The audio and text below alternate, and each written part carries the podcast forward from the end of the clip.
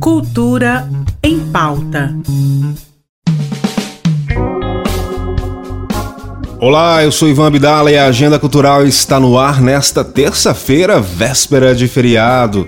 E já vamos direto com ela, Claudinha Fernandes, que hoje veio na terça para nos contar as novidades da Secult Goiás. Oi, Claudinha. Oi, Ivan, ouvintes da RBC Cultura em Pauta. Aqui quem fala é Claudinha Fernandes, gerente de eventos culturais e artes visuais da Secretaria de Estado da Cultura. Muita arte nesse começo de novembro. Para essa semana, o que não faltam são atividades gratuitas. Uma nova exposição vai chegar no Centro Cultural Octomarx, intitulada Brilho dos Cacos. A mostra de Lina Cruvinel traz uma pesquisa poética sobre espaços domésticos. A seleção das 18 pinturas se propõe a capturar fragmentos do cotidiano e desafiar o espectador num jogo de alusões e referências. Mas calma que ainda não acabou. O Centro Cultural Octomax recebe também mais uma exposição da artista Manuela Costa Silva. A mostra individual Se Não Mata ao Invés de Curar. Provocada pelo olhar do abismo, a pintora usa a temática intangível da morte como um recurso para encontrar a cura. As duas exposições estarão abertas ao público de forma gratuita e a visitação ocorre até o dia 13 de janeiro.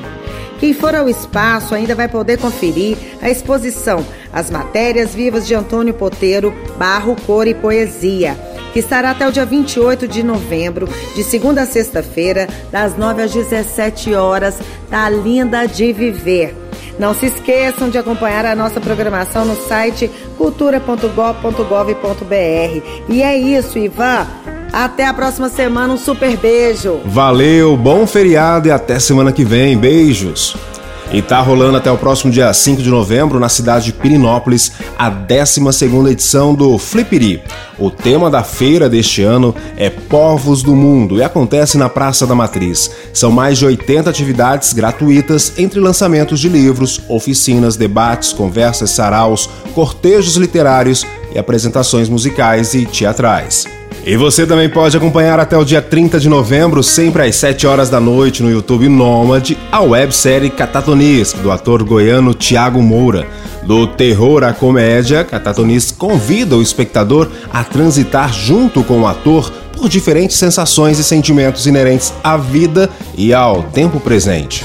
Hoje é terça-feira, é dia da gente acompanhar as curiosidades da cultura e história goiana com o Dr. Givaldo. Hoje ele fala sobre os índios avacanoeiros. Oi, Givaldo, seja muito bem-vindo. Olá, pessoal do Cultura em Pauta.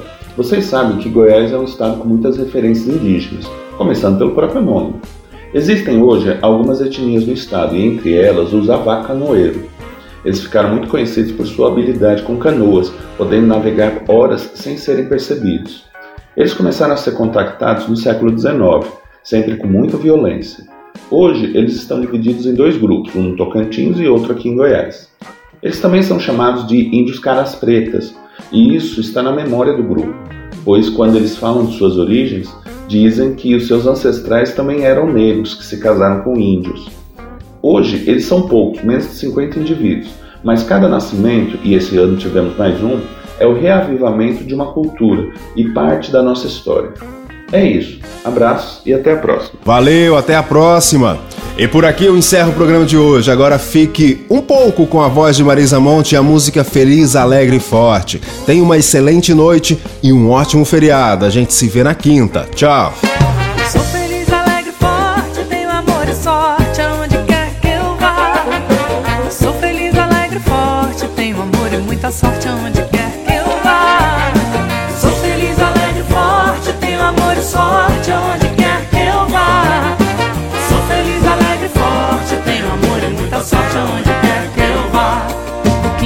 Se o pneu furou? O que importa se vai decolar?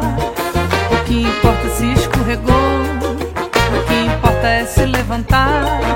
O que importa se a noite esfriou. Cultura em pauta.